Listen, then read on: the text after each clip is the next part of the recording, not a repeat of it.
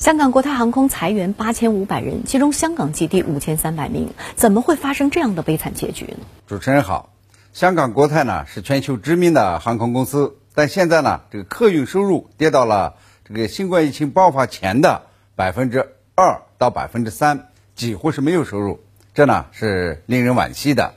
那么出现这样的结果呢，大概有两个原因，一是去年修例风波呢持续时间太长，使得很多内地游客。不敢去香港，那么相应的呢，就减少了航空客流量。二零一九年国泰航空呢，这个全年的利润呢，也是下跌了近百分之二十八。二是新冠疫情雪上加霜，很多国际航线停飞，而香港、新加坡呢，又是没有国内航空。那么香港呢，这个出于疫情防控的原因，也无法向内地游客开放。那么今年五一节的三天呢，这个假期啊，这个内地访港旅客呢，只有三百六十一人。同比暴跌了百分之九十九，那么国庆、中秋双节呢？八天，这个赴港旅客呀，也才是九百七十九人次。那么去年呢，可是六十七万人次，那么同比呢，也是下跌了百分之九十九。这种行情下呢，国泰航空大幅裁员呢，似乎是不可避免的。今年呢，新冠对全球航空业的冲击呢是巨大。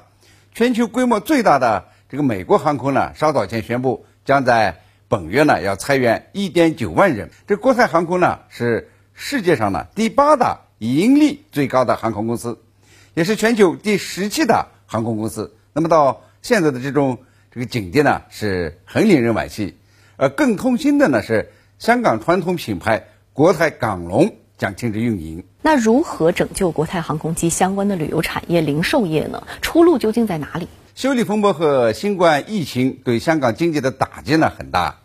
这香港特区政府呢公布的最新失业率上升到了百分之六点四，是这个近十六年来最高值。这两件事呢，那么首当其冲的是这个旅游业、航空业、呃酒店餐饮业及零售商业。因此呢，如何拯救这些产业，包括国泰航空呢？嗯，第一呢，就是要做好疫情防控，尽快开放。尽早的实现香港进出口旅客自由。现在呀，世界都在讨论如何借鉴和学习中国内地的疫情防控作业。特别呢，是中国第三季度 GDP 增速数据出来以后，也就是百分之四点九，那么在全球主要经济体中呢是一枝独秀。IMF 呢也称啊，这个中国将是今年唯一的实现正增长的主要经济体。这就是说呢。哪个国家、哪个城市率先做到疫情防控，哪里呢？就是率先实现经济复苏和增长的地方。因此呢，这香港的疫情防控呢，还是最主要的事儿。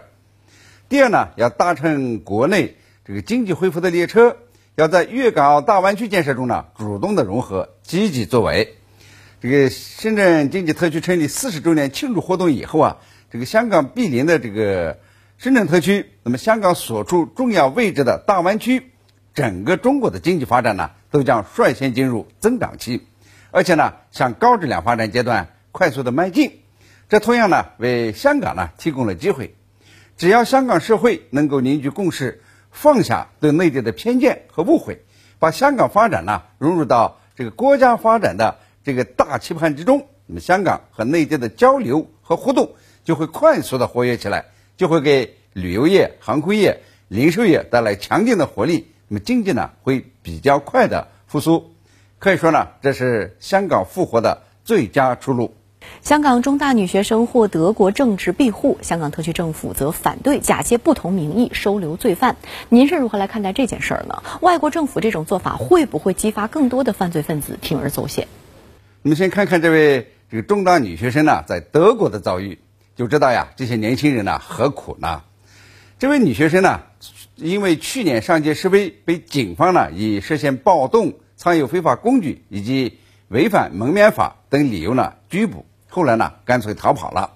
那么到了德国的难民营呢，是一连换了三个难民营，还曾经呢遭到这个难民营职员的性侵。你说这何苦呢？暂且不论他的政治立场，就是这些个人的遭遇。这个阴影呢会伴他终生。我呢也看到很多这个逃跑到国外和其他地区的年轻逃犯的这个案例，都有种欲哭无泪的体验。所以呢，最明智的做法还是接受法律审判，不要一错再错。那么我们呢，再来看看德国及其他国家给港逃呀提供所谓政治庇护。那么他们呢，想体现人权，大笔一挥呢，就可以批准庇护申请，既不会为关切啊这个获得庇护的这个年轻人的生死，也不会呢给更多的港逃提供庇护。那么做一场政治秀，赚得吆喝，那么这才是首要的目标。然后呢，他们呢一样会设卡的，因为呢没有一个国家愿意接受逃犯的。但是呢，这种庇护啊，这种提供庇护的姿态，会误导更多的港逃。会不惜一切代价的前往，那么就会毁了更多年轻人的前程。港府发言人说的没错，这个假如呀，不同的名义来收留这个罪犯，会向罪犯呢发出极度错误的讯息，以为呢不需负上刑责。那么这呢，就是在鼓励乱港势力，是在诱导没有犯罪的年轻人呢走上犯罪道路。我只能说呀，这个德国及其他国家呀，为逃犯提供庇护。不仅在鼓励犯罪，而且呢是极不人道，会刺激更多的人铤而走险，会呢带给他们的家庭无穷的苦难和分离。